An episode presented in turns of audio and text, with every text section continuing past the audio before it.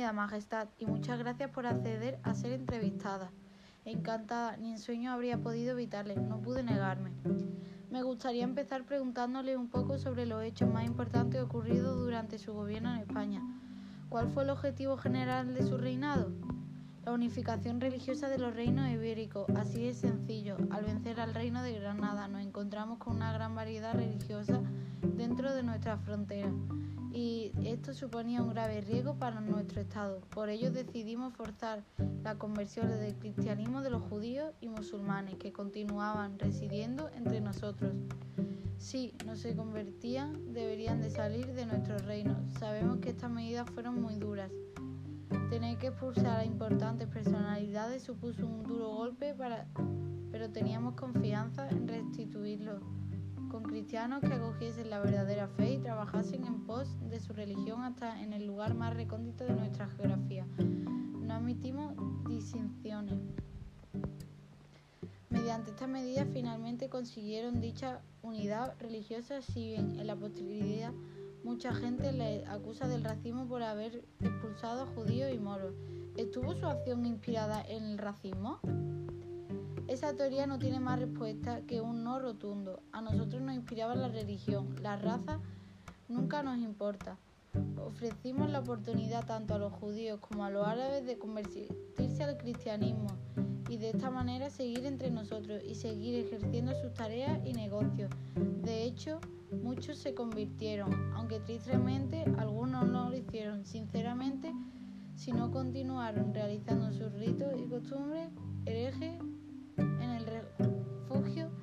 sus casas, fuera de la vista de los demás. Y lo que es peor, algunos hicieron proselitismo de sus religiones entre sus amigos y familiares cristianos, algo intolerable.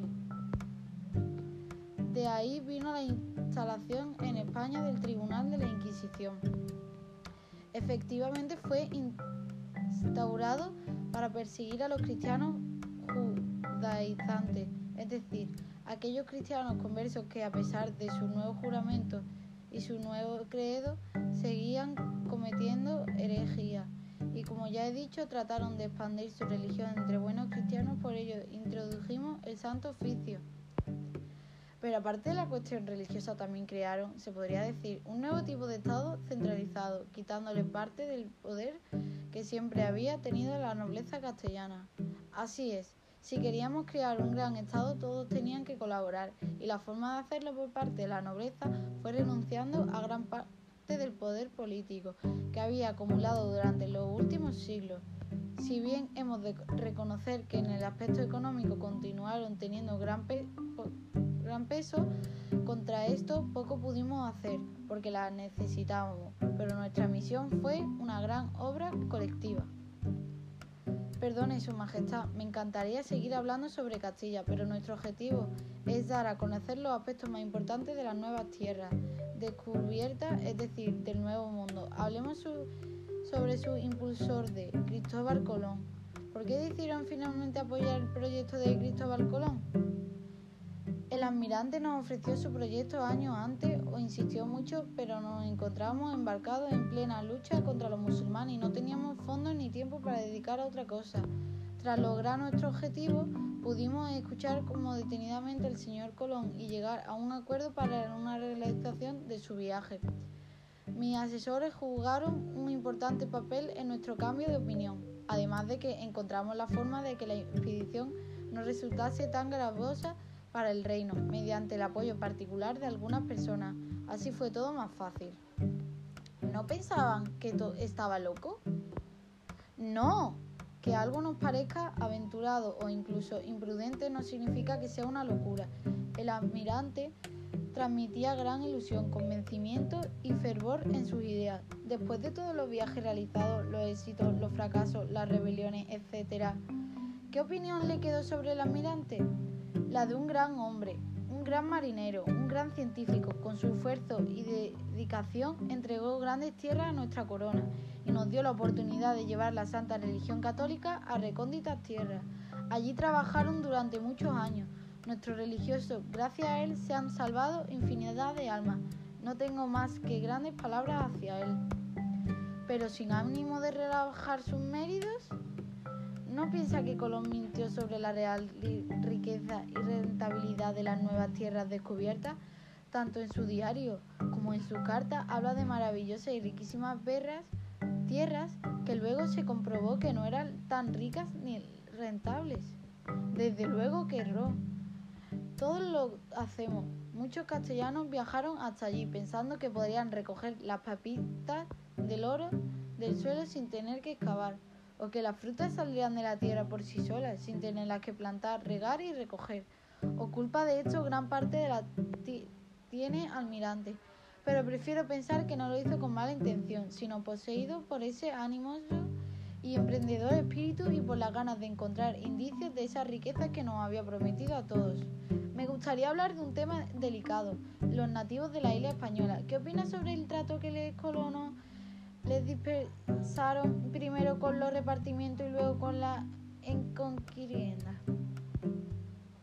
Sí, efectivamente es un tema muy delicado para la religión cristiana. Todas las personas son criaturas de Dios, tanto los que están dentro de nuestra verdadera religión como las que no. Fuimos a la India a ofrecer nuestra mano cristiana invitándoles a unirse a nuestra fe, y de hecho muchos se unieron a nosotros, pero otros muchos no lo quisieron hacer debido a que no entendían cómo algunas personas llamadas cristianas eran capaces de serlo.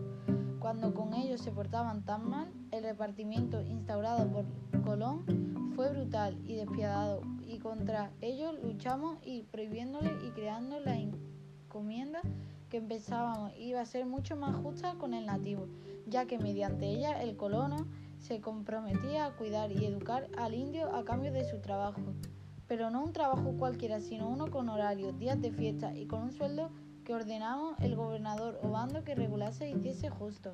Igualmente lo exigíamos que se protegiese el indio, que se mezclase entre los cristianos para que así embagilazarles más fácilmente y vivir juntos en las mismas ciudades. Pero a pesar de la buena intención de su Alteza, se produjeron muchos abusos.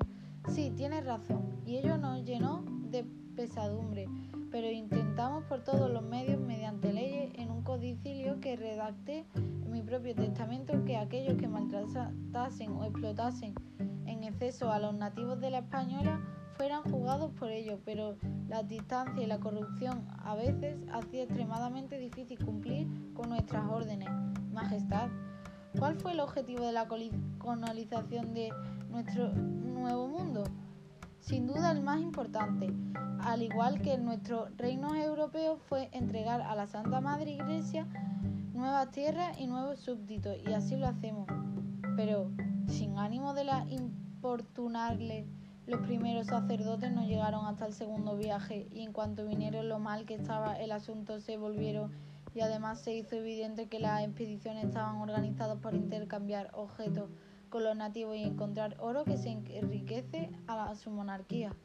Claro, cuando hay que organizar una expedición de estas características hay que contratar marineros, pagar a los abastecimientos y alquilar o comprar naves y preparadas para las travesías.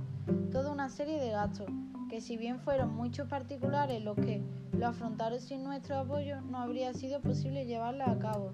Evangelizar, como dije hace poco, era la misión principal pues fue lo que nos solicitó al Papa Alejandro VI en la bula que nos condiciona la legitimidad para formar aquellas tierras, pero también necesitábamos la financiación de nuestra gran obra católica y la mejor forma de hacerlo fue encontrando esos recursos naturales que tanto necesitábamos en esas lejanas regiones. Desagradecidamente, en nuestro reino no disponíamos de ellas.